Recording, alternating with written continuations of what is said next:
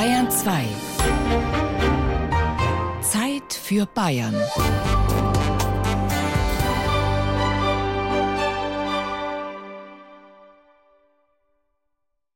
Wir sollten unsere Traditionen in Zukunft hinüberretten. Das ist das Einzige, was im Endeffekt die Gesamtheit der Kultur aufrechterhält. Wo man früher gedacht hat, das ist ja völlig doof, was die Eltern machen, auf einmal macht man es genauso. Genau das, ich gebe es an meine Kinder weiter, ohne dass ich das vielleicht will. Das ist in meinen Wurzeln drin, in meinen kulturellen, ja, kann ich gar nichts dagegen machen. Schnitzel und Fleischpflanzer sind zumindest äh, so eine schöne bayerische Tradition, die tatsächlich hier ja gelebt wird. Und da ist ein Unterschied zum Beispiel zum Ruhrgebiet. Tradition, ja, eigentlich Tradition ist für mich das Ursprüngliche, was man als Kind erlebt hat, dass man das den Kindern weitervermittelt. Und ja, Weihnachten, Ostern und, und eben, äh, ja, ich bin jetzt im Moment, weil ich kriege ein neues Knie, ich bin ein bisschen geschockt noch. Ja, wenn das so ist, dann sagen wir halt zuerst einmal die Sendung an. Feuer weitergeben. Gespräche über das Wesen der Tradition. Feature von Gerald Huber. So fängt man doch keine Sendung an. Schon, freilich kann man so anfangen. Man muss nicht, aber es ist ja auch nicht so, als ob das noch nie jemand so gemacht hätte. Aber Tradition ist es nicht. Schau mal, die Monika Wohlgemuth vom Landshuter Verein Tradition und Brauchtum zeigt dir extra zur Feier des Tages, was bei ihr traditionellerweise am Christbaum hängt.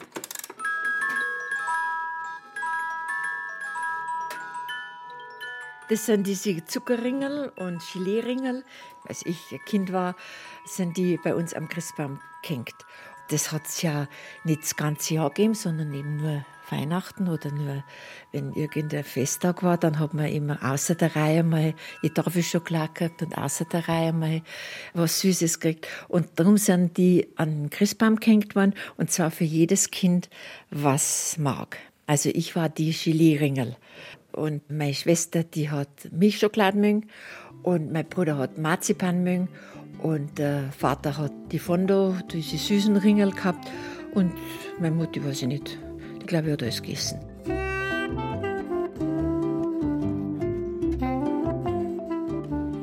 Hm, ich mag das auch alles, wenn es bloß nicht so auf die Figur kann. So, magst du einen Tee? Ja, gern, Dankeschön.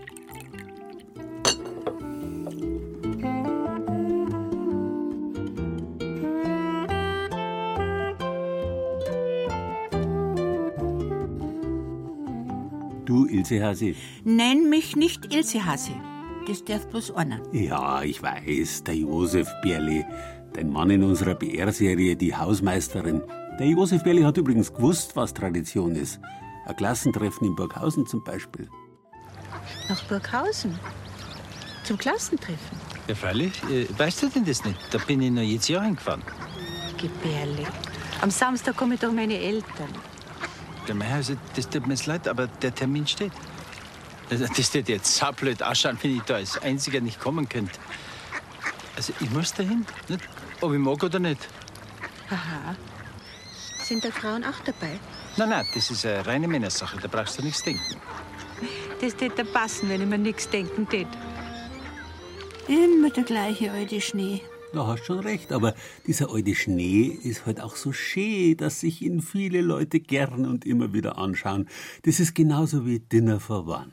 Der Schnee ist noch älter, aber ich wette mit dir, dass da an Silvester wieder Tausende drauf warten, weil es Tradition ist.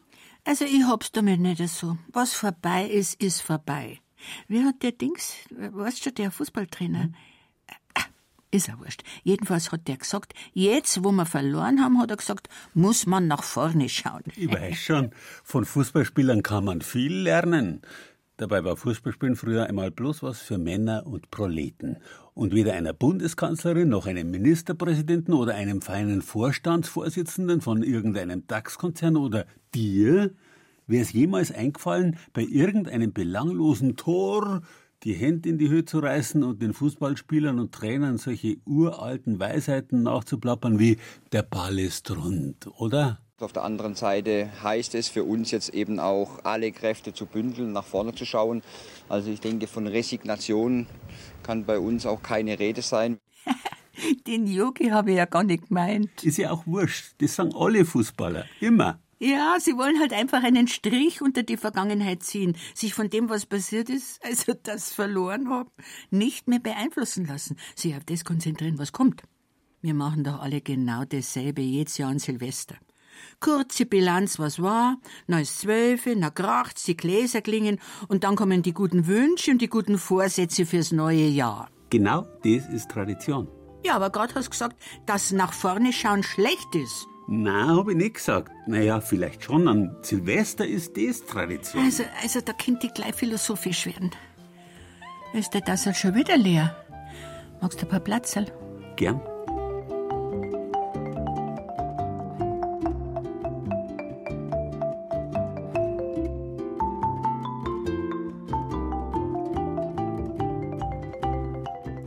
Es ist doch so. Die vergangenen Probleme und Schwierigkeiten, die haben wir schon überlebt. Man darf sich nicht auf den Lorbeeren der Vergangenheit ausruhen, wenn man weiterkommen will, die Zukunft meistern will, oder? Natürlich, schön wäre es schon, wenn wir uns genau wie unsere Fußballer immer bloß Lorbeeren verdienen würden. Aber die verlieren halt auch einmal und unser Eins langt auch einmal daneben. Tatsache ist, die Vergangenheit ist in den seltensten Fällen als Ruheplatz bequem. Es gibt eben nicht bloß Lorbeeren, sondern auch Misserfolge und eine ganze Menge anderer Unliebsamkeiten, an die wir uns wirklich nicht gern erinnern. Ärger und Verletzungen und Schuld. Und seien wir ehrlich, wir als Einzelne verdrängen die Vergangenheit genauso gern wie ganze Familien, Vereine, Firmen oder der Staat, unser Staat ganz besonders. Die blutige Geschichte des 20. Jahrhunderts hat, wenn auch nicht bloß bei uns, die berühmte Schwamm drüber Mentalität gefördert. Und du meinst, da ist es dann richtig, wenn man sagt, okay, blöd gelaufen, lassen wir die Vergangenheit Vergangenheit sein, schauen wir nach vorn. Du willst mich einfach falsch verstehen. Tradition ist nicht das Herumstochern in der Asche. Tradition ist nicht das Halten der Asche, sondern das Weitergeben der Flamme. Ich weiß nicht, von wem das ist, aber stimmt das, oder? Ein ganz berühmter Ausspruch stammt von dem englischen Humanisten Thomas Morris. Der Komponist Gustav Mahler hat ihn dann später abgewandelt. Tradition ist nicht die Anbetung der Asche, sondern die Weitergabe des Feuers.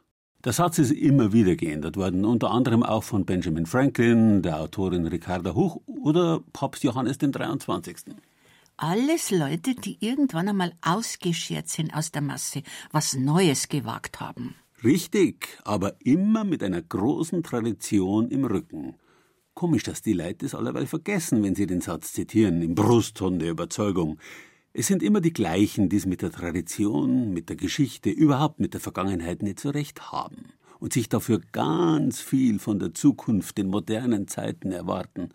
Ganz im Widerspruch zur ursprünglichen Bedeutung von dem Satz eigentlich. Mir geht's da übrigens genauso wie dem berühmten amerikanischen Medienwissenschaftler Neil Postman.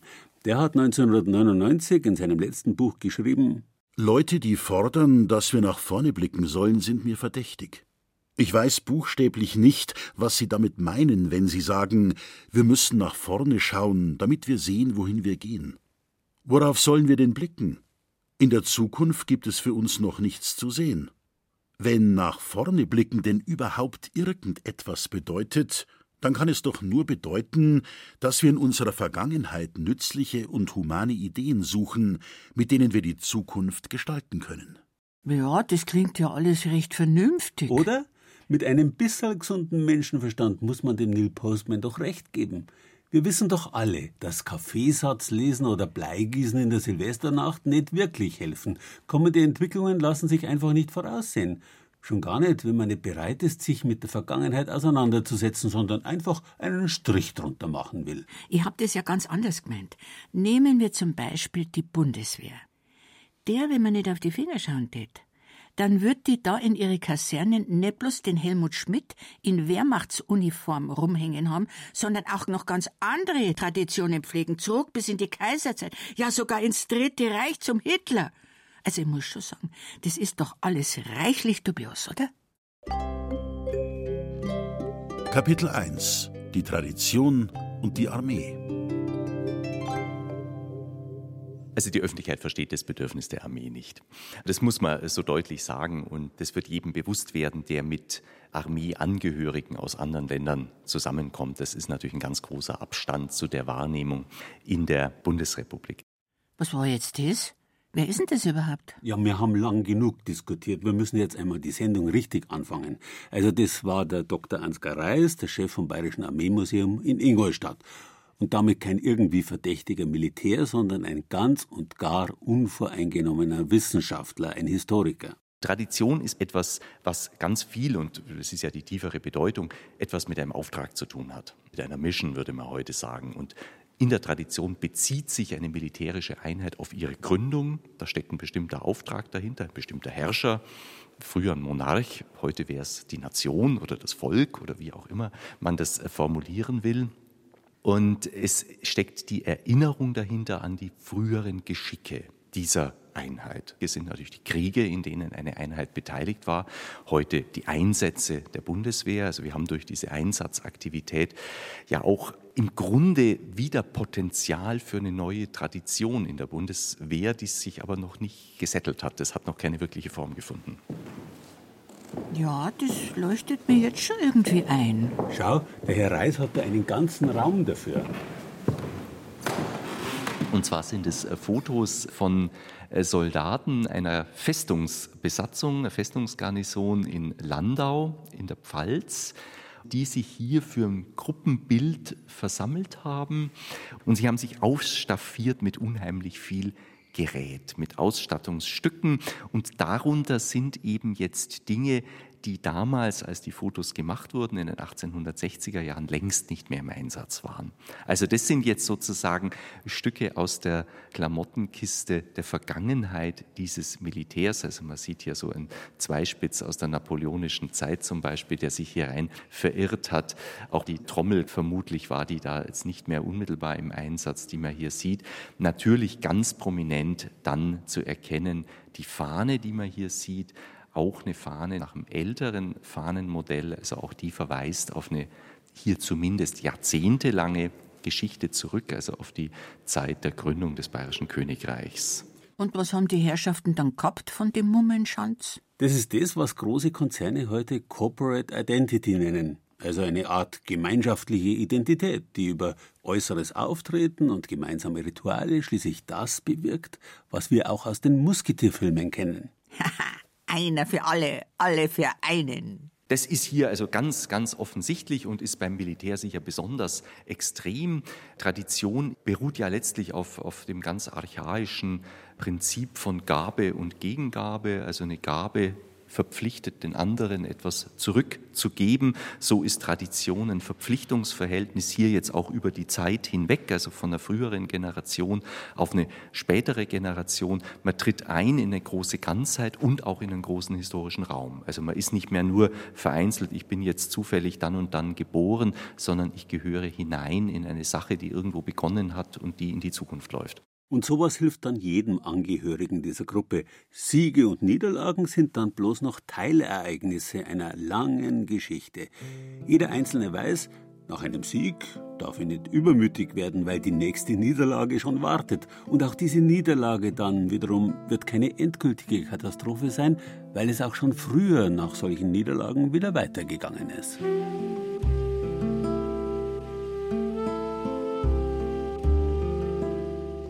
Ja, das leuchtet mir schon ein. Magst du eine Tasse? Ja, gern. Hast du schon Hunger? Ja, normalerweise wäre es jetzt schon Zeit fürs Mittagessen, aber bei uns sind wir heute so spät aufgestanden, weißt, die Meten hat so lange gedauert, dann die Metenwürst danach und das dauernde Platzerl essen. Was willst du machen? Alles Tradition.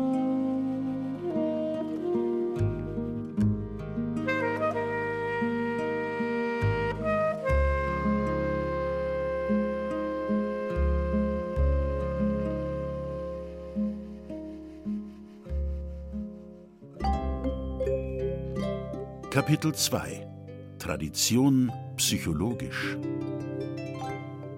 Übrigens, was in jemandem abläuft, der sich wie die Soldaten in eine Tradition einordnet, das kann der Erwin Möde genau erklären. Der ist Psychologe und gleichzeitig Theologieprofessor an der Katholischen Universität Eichstätt. Man nimmt nicht nur das Maß an sich selbst und, um im Beispiel zu bleiben, an Sieg oder Niederlage.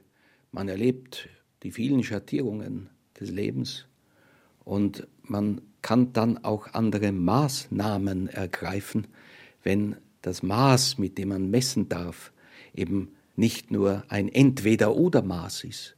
Und dort, wo Geschichte lebendig wird, wird unser Maßstab größer. Das finde ich wunderbar. Im religiösen, aber auch in sogenannten profanen Bereichen. Das verbindet auch Menschen untereinander. Dann hört das Schwarz-Weiß-Denken auf. Ja, der größere Maßstab ist wichtig. Und sowas gibt auch Selbstbewusstsein und ein Selbstwertgefühl. Schau, schon in der Grundschule schöpft doch der Drittklassler gegenüber dem dummen kleinen ABC-Schützen allein aus der Tatsache enormes Selbstbewusstsein, dass er schlicht zwei Jahre älter ist.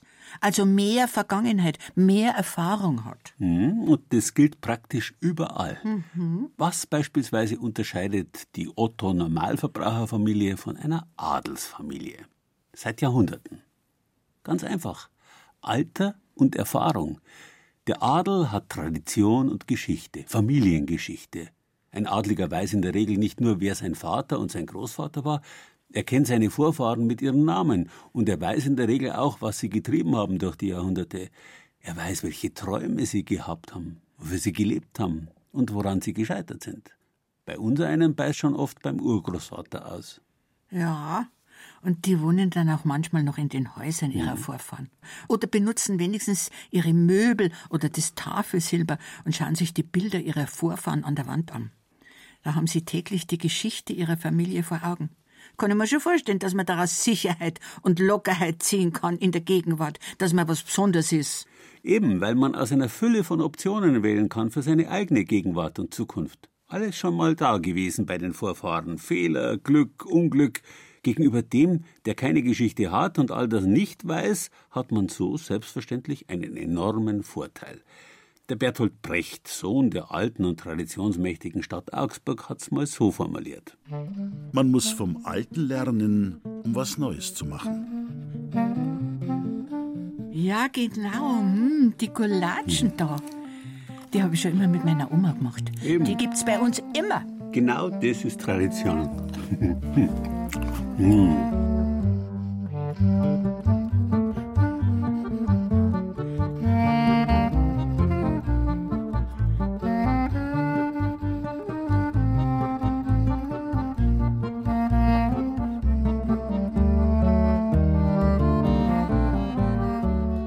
Jetzt pass auf, ich habe mir auch einen schönen Satz rausgesucht.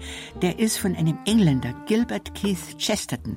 Das sagt dir jetzt vielleicht nichts, aber das ist der Erfinder von dem berühmten Father Brown. Traditionen sind wie Laternenpfähle, die den Weg ausleuchten. Nur Betrunkene halten sich an ihnen fest. Wobei da, wenn man es genau nimmt, die Tradition nicht gut wegkommt. Wer will sich schon wie ein Betrunkener an Laternen festhalten? Aber allein darum geht's ja nicht bloß, sondern auch ums Beleuchten des Wegs.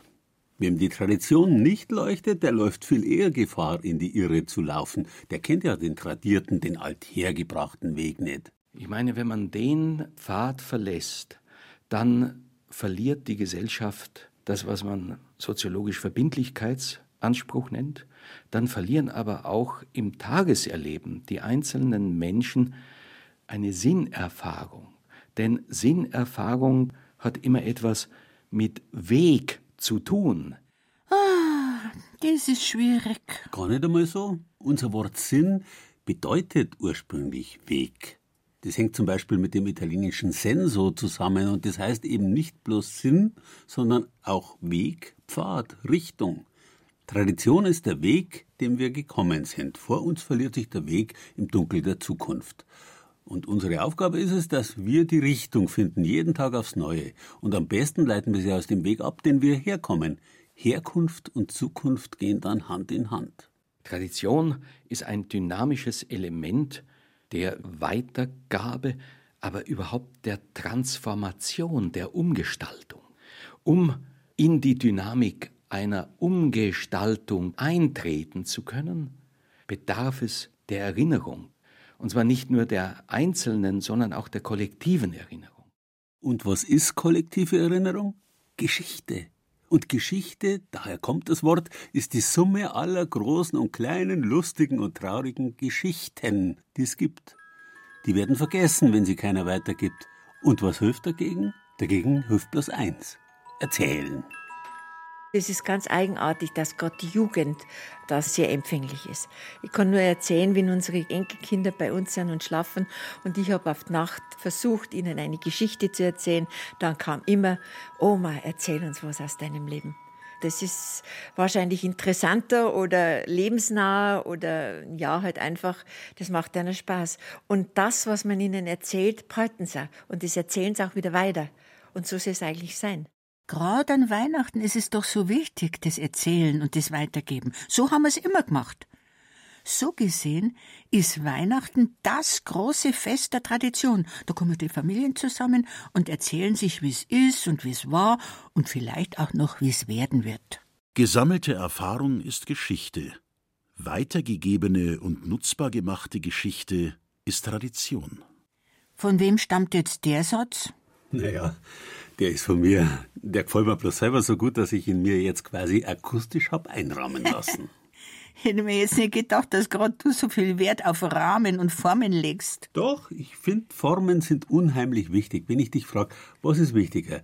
Das Weinglasel da oder der Wein, der drin ist? Prost übrigens. Prost. Frohe Weihnachten. Frohe Weihnachten. Hm. Gut. Ja, der Wein natürlich, um den geht's schließlich. Das Glas ist bloß die Form, gell? Ich merk schon, auf was du hinaus willst. Was wäre der Wein ohne Glasel? Dann müsst ihn vom Tisch oder vom Boden aufschlürfen oder aus der Flasche trinken. Aber die Flasche ist ja auch nur eine Form, hast schon recht. Ohne die Formen Weinglas, Weinflasche, Weinfass, wird der Wein schlichtweg nicht existieren. Genau. Die Form ist das, was eigentlich unsere Kultur ausmacht. Naja, aber leben wir nicht in einer Zeit, die meint, formlos ist bequem und zeitgemäß und modern? In einer Zeit, in der so ziemlich alles formlos wird? Die Kleidung genauso wie die Umgangsformen, die Sprache oder die Religion? Das Wort Form, das kommt aus dem lateinischen forma und das heißt nicht bloß Form, äußere Gestalt, Figur, sondern auch Vorstellung und Idee. Weil die äußere Gestalt prägt unsere Vorstellung und nimmt wiederum Einfluss auf die Idee. Genauso wie die Form vom Weinglasel letztlich auch Einfluss haben kann drauf, wie und ob mir der Wein schmeckt. Es kommt ja nicht von ungefähr, dass das lateinische Adjektiv formosus nicht bloß geformt, sondern eben auch wohlgeformt, schön oder gut heißen kann. Ich muss zugeben, der Wein aus so einem Glasel, der schaut nicht bloß schöner aus, er schmeckt auch besser als wie ein Senfglasel. Da hast recht. Nochmal Prost, gell?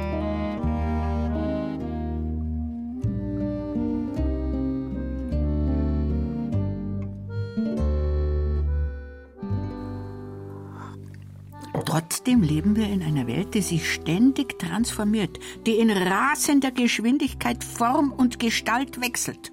Wenn aber die Formen nicht mehr stimmen, dann werden auch die Inhalte, die sie transportieren sollen, höchstens bruchstückhaft übermittelt.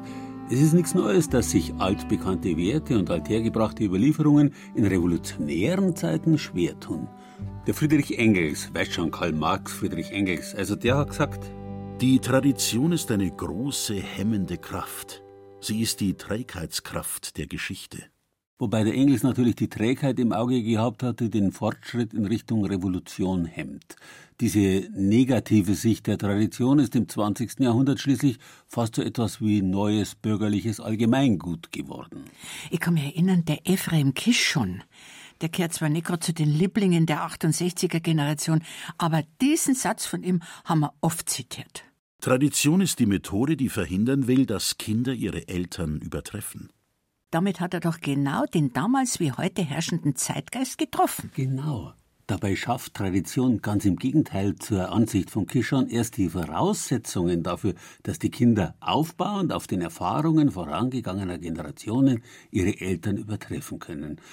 Und sie ist keineswegs eine hemmende Kraft, wie Engels gemeint hat, sondern eine höchst dynamische, Das Wort Tradition kommt vom lateinischen transdare, tradere, was so viel bedeutet wie weitergeben, aushändigen. Das englische Wort Trade für Handel kommt auch davon. Tradition bedeutet also eigentlich den Akt der Weitergabe von der Vergangenheit in die Zukunft.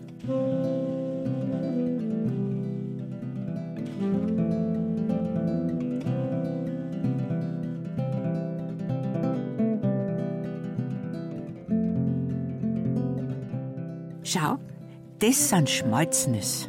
Das Rezept dafür habe ich aus der Küche vom Kloster Weltenburg gekriegt. Auch eine Weitergabe, eine Gabe, gell? Hm. Ist da Schmalz drin? Ja, statt Butter. Früher haben wir im Winter hauptsächlich mit Schmalz gebacken. Das hat sich viel besser gehalten. Und der Winter war ja auch die Schlachtzeit. Hm. Schmolzen. da schmeckt mir die Tradition, gell? Die haben vielleicht schon die Baumeister gegessen, die die Kirche da gebaut haben.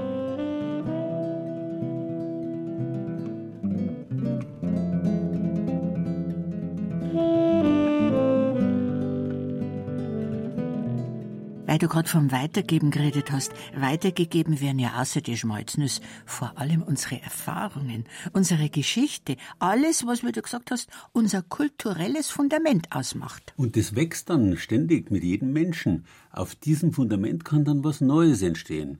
Und es entsteht auch tagtäglich. Dafür muss Geschichte erzählt, erfahrbar gemacht werden. Und das muss nicht einmal immer mit Worten passieren. Es langt oft schon, wenn man bloß durch die Stadt geht. Kapitel 3 Tradition architektonisch Also Denkmäler sind was Besonderes. Wir haben in Bayern ungefähr 1,5 Prozent, 1,3 Prozent der Gebäudesubstanz unter Denkmalschutz. Das sind also nicht nur alte Gebäude, sondern das sind Gebäude, die einfach ganz viel transportieren von, von Identität, von dem, was wir sind, was wir über Jahrhunderte gewesen sind und uns entwickelt haben zu dem, was wir heute sind. Und weil diese Gebäude einfach viel erzählen über unsere eigene Geschichte, müssen sie die Chance bekommen, auch künftigen Generationen was zu erzählen. Also für mich ist Denkmalpflege schon, diese Gebäude am Leben zu erhalten, diesen Gebäuden die Chance zu geben, weiterhin zu erzählen. Sagt der, der, der, der Generalkonservator, Ja, genau. der Chef des Bayerischen Landesamts für Denkmalpflege, Richtig. Matthias Pfeil, der oberste bayerische Denkmalpfleger. Also, ich weiß ja nicht, wie es dir geht. Ich finde es schade, dass ich nicht viel von Architektur verstehe. Ich bin sicher, wenn ich mehr wüsste, hätte ich mehr davon. Aber trotzdem ist es so, dass ich mich in einer Stadt, der man ansieht, dass sie alt ist, besonders wohlfühle. Ich glaube, Sie können natürlich, wenn Sie mehr wissen, mehr herauslesen. Sie können es intellektuell angehen. Sie können sich überlegen, wenn Sie ein Gebäude anschauen, was sagt mir jetzt diese Bauform, welche Zeit spricht daraus. Sie können aber genauso gut emotional durch Städte gehen und äh, Gebäude emotional erfassen. Sie müssen es nicht intellektuell unbedingt alles wissen. Ich denke, man spürt sehr viel mehr, als man intellektuell wissen muss. Und Denkmäler sind alte Gebäude, die einfach jahrhundertelang gelebt haben. Und es reicht auch das Gefühl, dass hier etwas Besonderes ist, womit ich mich als Mensch verbunden fühle und wo ich einfach glaube, dass ich da zu Hause bin. Und es ist ja auch eine Tatsache, dass in traditionellen, in schönen Städten der Tourismus blüht, dass die Ladenbesitzer in schönen Städten bessere Umsätze machen. Ja, weil halt das Flair einer alten, gewachsenen Stadt unvergleichlich ist. Du sagst es, gewachsen. Unsere Städte sind traditionell gewachsene Gesamtkunstwerke. Naja, da war schon auch einmal der letzte Krieg und der vorletzte dazwischen. Danach ist dann jedes Mal viel Neues gebaut worden. Aber in den bayerischen Städten, allen voran München und Nürnberg, hat man eben nicht die Fehler von woanders gemacht, wo man danach die beschädigten Stadtzentren einfach planiert hat. Man hat nach dem Zweiten Weltkrieg einen Wiederaufbau gemacht, der die alten Straßen eben berücksichtigt, der die alten Baufluchten berücksichtigt. Und innerhalb dieses Gefüges sehen Sie neu und alt nebeneinander. Und wenn wir dahinter schauen, Richtung Süden, dann sehen wir den Turm vom alten Rathaus. Der ist ein Neubau aus dem Jahr 1975. Und das ist ein Kunstwerk. Diese Stadt München, diese alte Stadt München, hat nach dem Zweiten Weltkrieg verstanden, Neues und Altes zu integrieren. An den alten Straßenfluchten hast du ja deine Farbe. Genau das ist es. Weitergegeben, übergeben werden können bloß Formen. Die Inhalte müssen immer wieder neu eingefüllt werden. Sie können ohne Form gar nicht existieren. Bloß muss man schon auch immer schauen, Was passt in die Form und was passt nicht? Richtig. Wenn ich in ein schönes, mundgeblasenes Rotweinglas einen heißen Glühwein neide, dann kann es leicht sein, dass springt, gell? Genau, Glühwein ist ja recht und schön, aber er braucht eine andere Form, ein Haferl. Und das ist das Problem, das viele heute nicht mehr so recht kapieren. Ganz besonders schmerzlich bewusst wird es vielen von uns oft bei dem, was in unserer Umgebung, in der gewachsenen Form einer Stadt beispielsweise, so gebaut wird. Ich frage mich oft, warum Architekten heutzutage um jeden Preis auffallen wollen. Ja, die Frage ist berechtigt. Architekten aber nicht nur Architekten, auch Bauherren mögen gerne zeigen, dass sie es waren. Und die Fähigkeit, sich in ein größeres Ganzes zu integrieren und im Feinen zu zeigen, dass man eben doch da ist, das können sie nicht mehr. Das ist eine große Kritik. Und wenn wir uns die Diskussionen in München, aber auch in anderen Städten anschauen, was an neuen Dingen gebaut wird, sie schaffen es kaum jemanden zu finden, der bereit ist, sich in ein Gesamtkunstwerk, ein, ein städtebauliches Gesamtkunstwerk, das über Jahrhunderte gewachsen ist, zu integrieren. Und aber dann eben zu zeigen, dass man das eben auch beherrscht. Stimmt. Ein moderner Bau, ein riesiges, faszinierend gestaltetes Hochhaus kann ja toll sein, aber in einer historischen Altstadt sprengt es, also zumindest meistens, den Rahmen, die Form. Wieder Glühwein des Glasel. Und das ist genau das Problem, dass heute so vieles die überlieferten Formen sprengt. Keine Rücksicht mehr drauf nimmt weil sich ihr Sinn nicht mehr auf den ersten Blick erschließt, weil sie oberflächlich betrachtet manchmal überholt erscheinen. Bei der Architektur wird schnell klar, was wohin passt und was nicht. Dabei wäre es ja eigentlich vernünftig, mitten in die Altstadt rein möglichst viele Hochhäuser zu pflanzen, gell? Hätten die Leute nicht mehr so weit zum Einkaufen, man bräuchte weniger U-Bahnen. Dafür täten sie sich halt dann auf die Füße treten, zunächst. Und danach dann ganz schnell feststellen, dass sie bloß zwischen Hochhäusern gar nicht leben möchten. Es ist halt langfristig nicht alles vernünftig, was kurzfristig so vernünftig ausschaut. Ich glaube, die überkommenen Formen, die Bräuche und Rituale, wie jetzt gerade an Weihnachten, die sind besonders schnell in der Kritik. Sie wären angeblich überflüssig gegenüber den ständig wechselnden Herausforderungen der Gegenwart. Sie werden sinnentleert und hohl.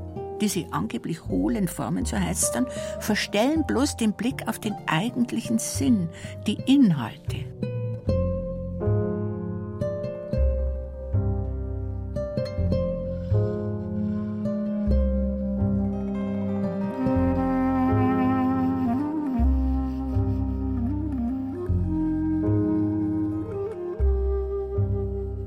So haben auch schon in der Reformationszeit gedacht. Die Reformatoren haben aufgeräumt mit Heiligenkult, Quacksalbern, Hexen. Später hat dann die französische Revolution tatsächlich alles abgeschafft, was aus der damaligen Sicht nicht vernünftig war sogar die herkömmliche Monatsentteilung. Und in der Folge hat man in Bayern nicht bloß die angeblich überflüssig gewordenen Klöster aufgelöst und ihr Gut vom Staat eingezogen, man hat auch sonst mit fast allen kulturellen Traditionen gebrochen. Schöner Schmuck, prächtige Kleidung, unvernünftig, abgeschafft. Wallfahrten, unvernünftig, abgeschafft. Aufwendige von Reichtumsprozessionen, abgeschafft. Und sogar die Mitternachtsmette an Weihnachten ist abgeschafft worden. Total unvernünftig, um Mitternacht in die Kirche zu gehen. Kaum zu glauben, dass sie die Bayern das vor 200 Jahren schon haben gefallen lassen. Die Bayern haben bloß gegrantelt, aber die Tiroler, die damals von Napoleon dem Königreich Bayern zugeschlagen worden sind, die wollten sie nicht so leicht ergeben. Der berühmte Tiroler Volksaufstand unter Andreas Hofer, der hat sich im Jahr 1809 nachweislich an zwei Sachen entzündet. Erstens ist von den Bayern die Pockenschutzimpfung eingeführt worden, ohne die einfache Gebirgsbevölkerung darüber aufzuklären. Die Folge, die Tiroler haben gemeint, ihnen soll der Protestantismus eingeimpft werden.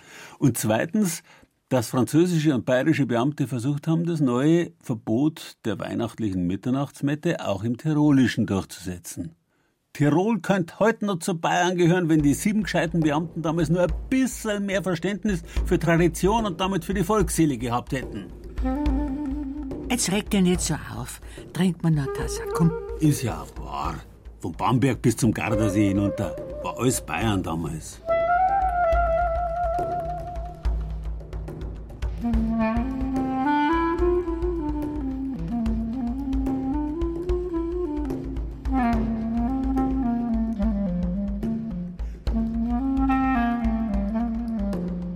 Also manchmal klingst du schon wie ein ewig gestriger, ja. Ein bayerisch-nationaler. Ich glaube, ihr müsst aufpassen, dass man euch nicht für erzkonservativ, für rechts hält. Dich und den Herrn Generalkonservator. Der hat das Konservativsein ja schon in der Amtsbezeichnung. Ein Schmarrn. Das hat überhaupt nichts damit zu tun. Na, überhaupt nicht. Das ist ein völliger Blödsinn. Konservativ heißt bewahren. Ich glaube nicht, dass es keine Rechten oder keine Linken gibt, die nicht bewahren wollen. Konservativ zu sein heißt im nicht politischen Sinn, jetzt mal auf meinen Job bezogen, Werte erhalten. Ist da was Schlechtes daran? Ich glaube nicht, dass es linke Politiker gibt, Menschen, die linkspolitisch wählen, die Werte nicht erkennen wollen. Die Frage ist, wie gehe ich damit um? Welche Verantwortung zeige ich? Was bedeutet mir das? Die politische Agenda kommt später.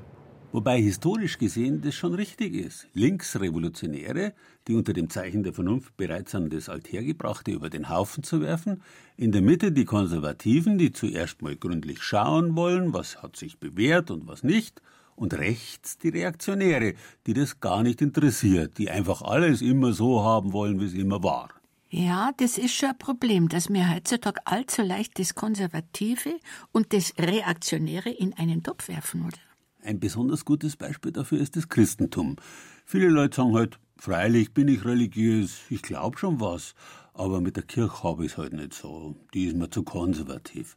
Aus kultureller Sicht aber ist relativ unwichtig, was ein Mensch glaubt. Ob er ein guter Christ, ein guter Mohammedaner, ein praktizierender Buddhist ist oder vielleicht auch ein ethisch denkender Atheist. Das ist Inhalt. Der kann wechseln. Wichtig aber ist die Form, in der der Glaube oder Nichtglaube gelebt wird. Denn die bestimmt die Kultur. Ketzerisch könntest sagen, in Altbayern ist es wurscht, ob's Christ bist, Buddhist oder Atheist. Wichtig ist bloß, dass katholisch bist. Und in Nürnberg ist das auch alles wurscht. Aber evangelisch muss man sein. Und ganz egal, woher der kommt, der drin wohnt, ein Haus in Oberbayern muss eine bestimmte Dachneigung haben und ein gescheites Vordach. Der Herr ist dann schon wieder schreiend, die Modernisierer um jeden Preis. Spießig, spießig! Ich möchte ein Haus im Bauhausstil aus Stahl und Glas. Kein Problem, wenn es Ihnen nichts ausmacht, dass Sie dann trotz höherer Heizkosten drin frieren. Vielleicht gar nicht einmal körperlich. Sondern seelisch, gell? Genau. Jetzt hast du mich schon fast zur Tradition bekehrt, mein Lieber. Ich glaube, das war überhaupt nicht notwendig. Die Tradition, die haben wir von Natur aus im Blut sagt zumindest der Zoologieprofessor Gerhard Hasbrunner, Generaldirektor der Naturwissenschaftlichen Sammlungen in Bayern. Evolution ist nämlich nichts anderes als Tradition. Kapitel 4 Tradition biologisch. Wir haben ja die klassische genetische Tradition, das heißt also über die Genetik Information an die nächste Generation weitergegeben. Das ist sehr erfolgreich und passiert auf diesem Planeten seit vier Milliarden Jahren. Der Mensch hat und einige wenige Affen, weil wir kennen das bei einigen Primaten auch, hat jetzt eine Tradition, eine neue Tradition, nämlich die Tradition über das Lernen. Das heißt, Eltern zeigen ihren Kindern was und die lernen das. Auch das ist eine Form von Tradition. Der Vorteil ist, sie geht um einen Faktor 1000 bis 100.000 schneller. Das würde ja bedeuten, dass die ganze Evolution, das ganze Leben auf dieser Welt ohne Tradition überhaupt nicht denkbar ist. Zum ganz überwiegenden Teil werden Dinge weitergegeben in die nächste Generation, aber immer mit kleinen Veränderungen. Also diese Weitergabe ist eben nie hundertprozentig, nicht? Wir schauen ja auch unseren Eltern nur ähnlich, sind aber nicht gleich. Das heißt, und das ist eigentlich das Typische für Tradition, der Kern wird bewahrt, aber trotzdem erfolgt natürlich automatisch damit immer eine Modifikation, eine Veränderung, eine Anpassung. Also der Stillstand wäre der Tod auch der Tradition. Das ist gut. Tradition ist dynamisch und hat mit Stillstand rein gar nichts zu tun. Im Gegenteil, wenn die Kette der Weitergabe, also die Tradition, abreißt, dann geht etwas unwiederbringlich verloren. Also wir haben eine ganze Reihe von bereits ausgestorbenen bzw. ausgerotteten Tieren. Also das ist beispielsweise das Quagga, eine Unterart des Zebras, oder den tasmanischen Tiger, also dieses Beuteltier, was so ähnlich ausschaut wie ein, ein gestreifter Wolf. Bereits also 1936 ist das letzte gestorben. Was wir hier haben, ist ein Jungtier. Der ist aus dem 19. Jahrhundert noch, also so um die 1870 ist der geschossen worden und eins der ganz wenigen Exemplare, die weltweit überhaupt noch existieren. Hier ging eine, eine Lebensgeschichte definitiv zu Ende. Und wir werden aller Voraussicht nach nicht in der Lage sein, sie wieder zum Leben zu erwecken. Man kann also sagen, die Natur macht's vor. Die Natur ist Tradition pur. Und eigentlich ist sie konservativ, oder? Also es ist richtig und gut, das, was sich über lange Zeit, zum Teil Jahrhunderte bewährt hat, wertzuschätzen, zu beachten. Das heißt nicht notwendigerweise sklavisch an dem festzuhalten.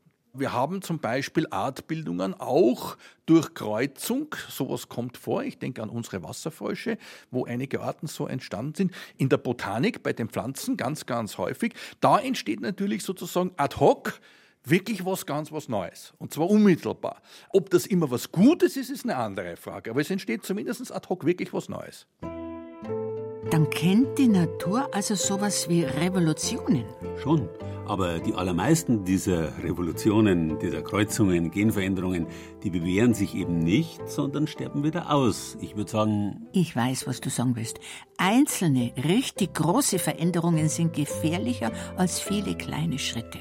Ilse Hasi, du bist der Scharnierl. Komm, jetzt trinken wir was Gescheites. Wo ist denn der Wein nochmal? Prost, Gescheithaberl. Prost, Ilse Hasi.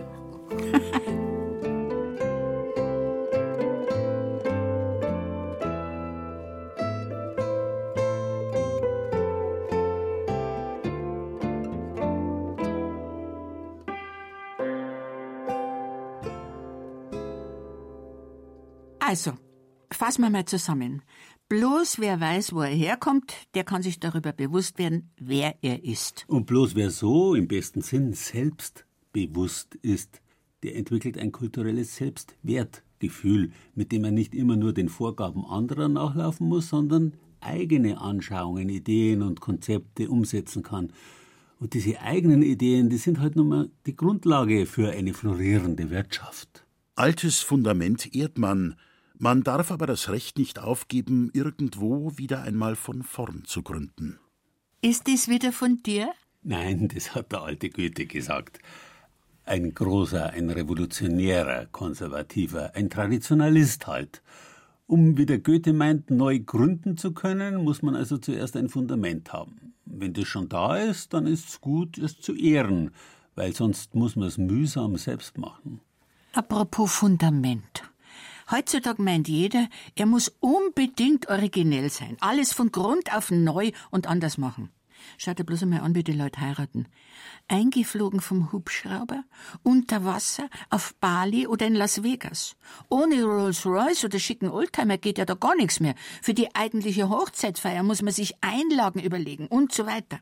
Was das kostet, vor allem Zeit das alles auszutüfteln, also gewissermaßen das Fundament für ein komplett neu erfundenes festzulegen, damit es vermeintlich originell wird. Dabei wird es in Wirklichkeit alles andere als originell. Meistens ist es aufgesetzt, stillos und billig. Und wenn es nur so teuer war. Ja, genau. Gut beraten ist, wer sich da auf althergebrachte, bewährte Formen verlasst. Früher einmal haben in Bayern der Hochzeitslader und der Prokurator, also der Prokurator, äh, wörtlich übersetzt, die Fürsorge für das Fest übernommen. Die haben sich um den Rahmen, die Form gekümmert und alle Beteiligten samt Brautpaar haben sich einfach fallen lassen und genießen können. Für die nötige Originalität haben dann schon die Gäste gesorgt, weil Menschen sind halt immer anders und originell. Also, dann lass mich das nochmal zusammenfassen. Auf die altbewährte Form kann man sich verlassen.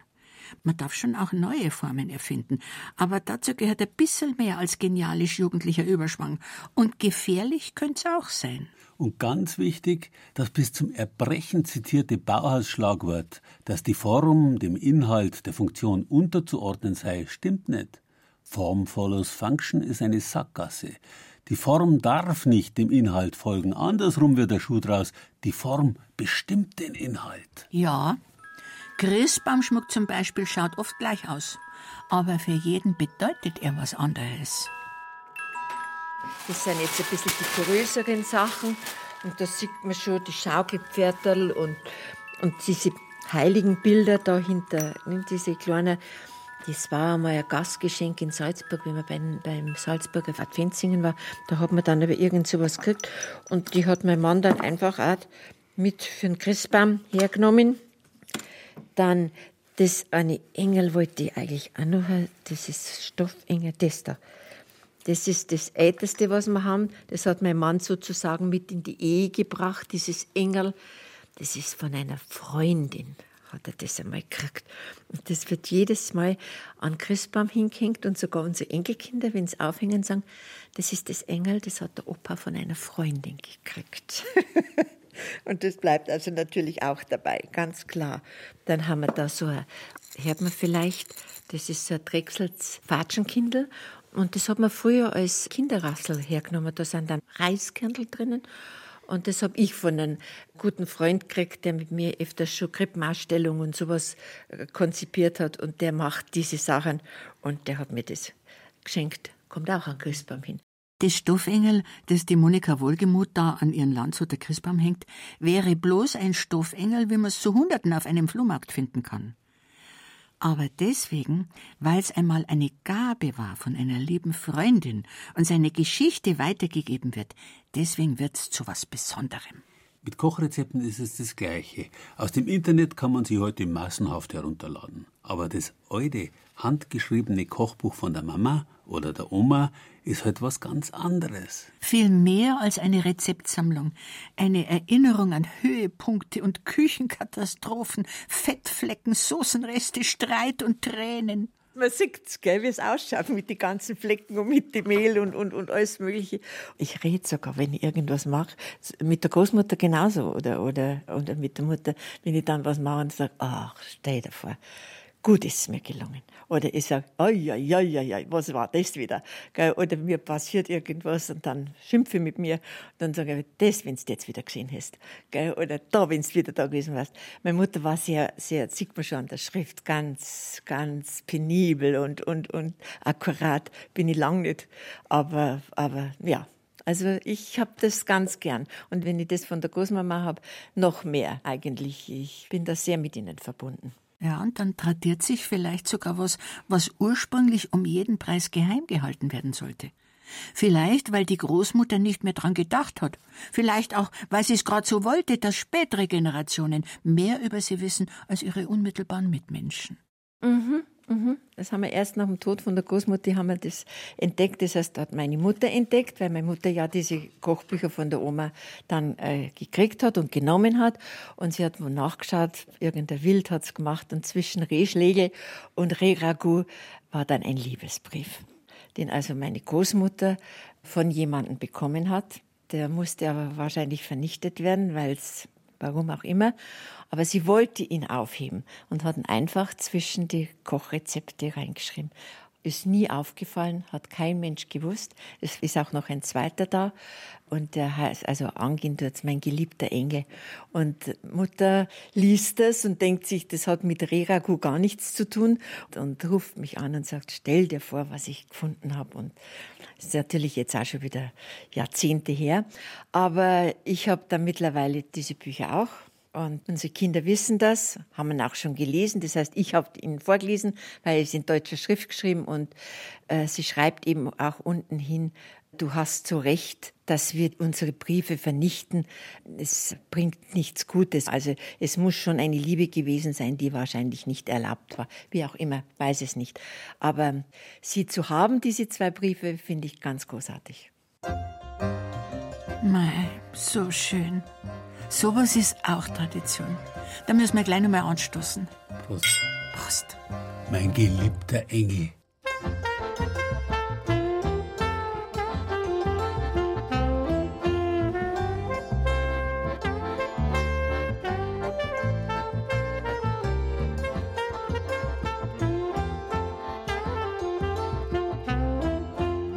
Bloß schade geht, dass die Briefe nicht mehr im Original da sind, sondern bloß abgeschrieben im Kochbuch. Ich bin mir dafür nicht gar so sicher. Originale Liebesbriefe dürfte es in manchen Familien geben. Und du hast recht, es wäre jammer schade, die alle jetzt einzuscannen und die Originale zu vernichten, Parfüm und Tränen getränkt, wie sie vielleicht sind.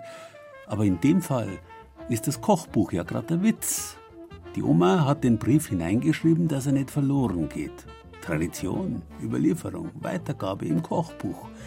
Diese Geschichte vom vernichteten Brief und seiner kuriosen Überlieferung wird immer eine besondere Familiengeschichte sein. Ja, ganz besonders auch deswegen, weil wenn die Oma den anderen geheiratet hätte, dann gäb's diese Familie heute gar nicht.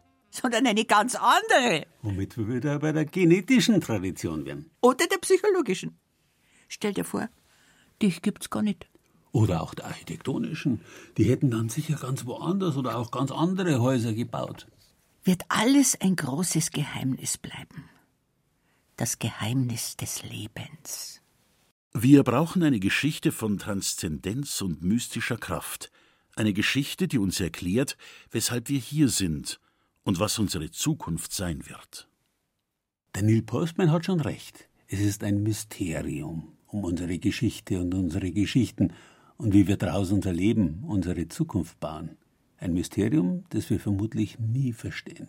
Wie eine Kerzenflamme. Wir sehen sie, sie leuchtet uns, brennen können wir uns an ihr, aber fassen können wir sie nie, weder handgreiflich noch in Gedanken.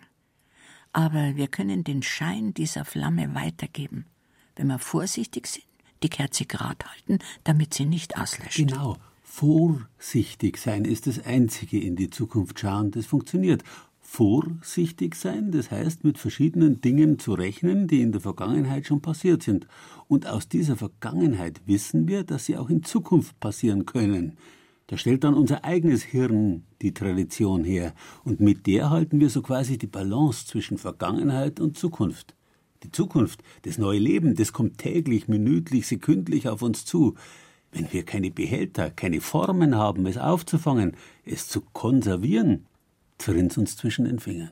Mit was soll man das Feuer weitergeben, wenn wir keine Kerze, keinen Kien, kein Holzscheit haben? Und mit was sollen unsere Kinder die Flamme halten und sich den Weg ausleuchten, wenn wir ihnen keine Kerzen geben?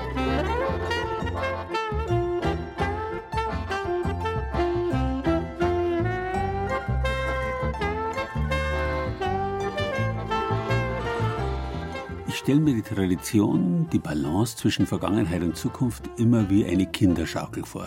Ein Balken, die Schaukelachse in der Mitte. Und weiter? Zuerst tappt ein Kind allein drüber.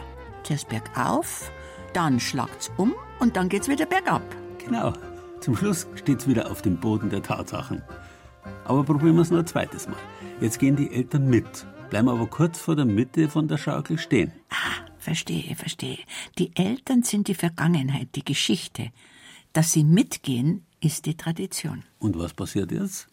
Die Eltern bleiben stehen und verleihen dem Kind Gewicht und Sicherheit. Sie stehen fest.